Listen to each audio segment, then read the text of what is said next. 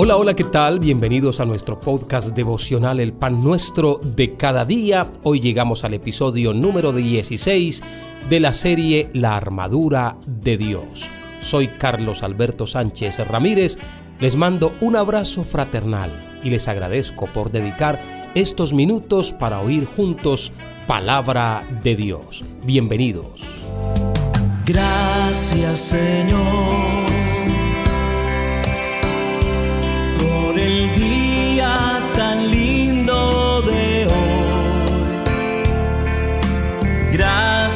Señor por la vida y la salud.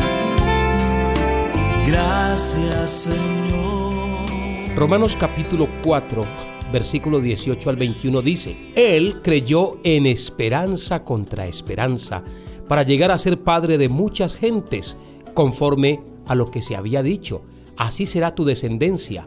Y no se debilitó en la fe al considerar su cuerpo, que ya estaba como muerto, siendo de casi 100 años, o la esterilidad de la matriz de Sara. Tampoco dudó por incredulidad de la promesa de Dios, sino que se fortaleció en fe, dando gloria a Dios, plenamente convencido de que era también poderoso para hacer todo lo que había prometido. Mi esperanza la pongo contra la esperanza de Dios y sus promesas. Eso se llama creer esperanza contra esperanza.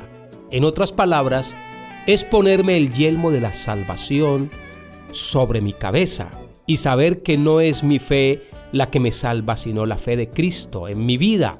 No son mis méritos los que me clasifican, sino los méritos de Cristo. No son mis obras, sino las obras de Cristo. Eso significa esperanza contra esperanza.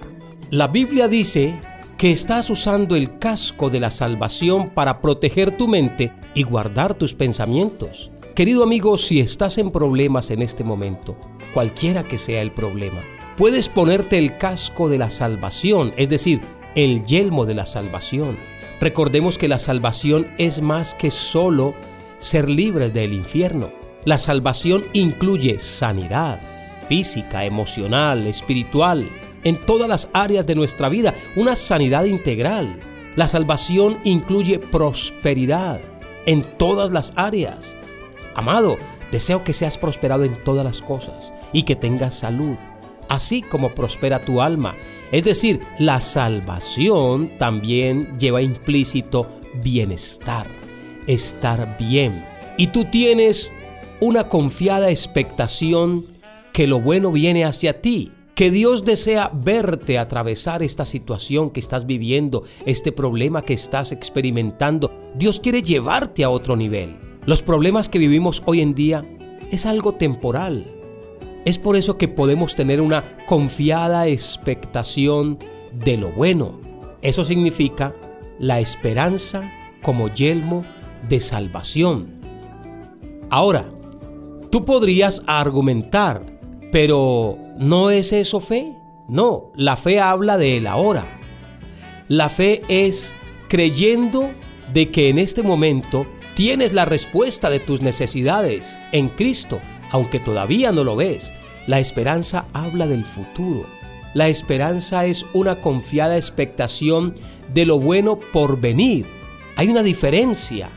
Es por eso que la Biblia llama a la gloriosa aparición de Jesús como la esperanza bendita en Tito capítulo 2 versículo 13. Nosotros tenemos la certeza de que sucederá, pero será en el futuro. La fe es aquí y es ahora, es en este momento. La esperanza es lo que ha de venir. Ahora, cuando hablamos del yelmo de la salvación, esto significa asegurarnos de nuestra salvación. Porque hay muchos cristianos que están dudando de su salvación y piensan que hoy son salvos y mañana por un error que cometieron, llámese cualquiera que sea, el nombre que usted le quiera poner al pecado, entonces ya fueron borrados del libro de la vida y el enemigo les arrebató de la mano de Dios y están en el infierno. No, espere un momento. Debes de estar seguro de tu salvación. Hay muchos malos entendidos acerca de la salvación, así que déjame decirte algunas verdades sobre la salvación. Jesús no vino a hacer buena a la gente mala. Jesús vino para hacer que las personas muertas vivieran. Cuando estábamos muertos en delitos y pecados, Él nos dio vida juntamente con Cristo. Todos nosotros estábamos muertos en nuestros delitos y en nuestros pecados, pero Dios nos amó tanto que no quiso tratar con nosotros tal como éramos, así que Él envió a su Hijo para morir en la cruz, Jesucristo, y ahora Él te tomó con todos tus pecados y te puso en el lugar de Cristo.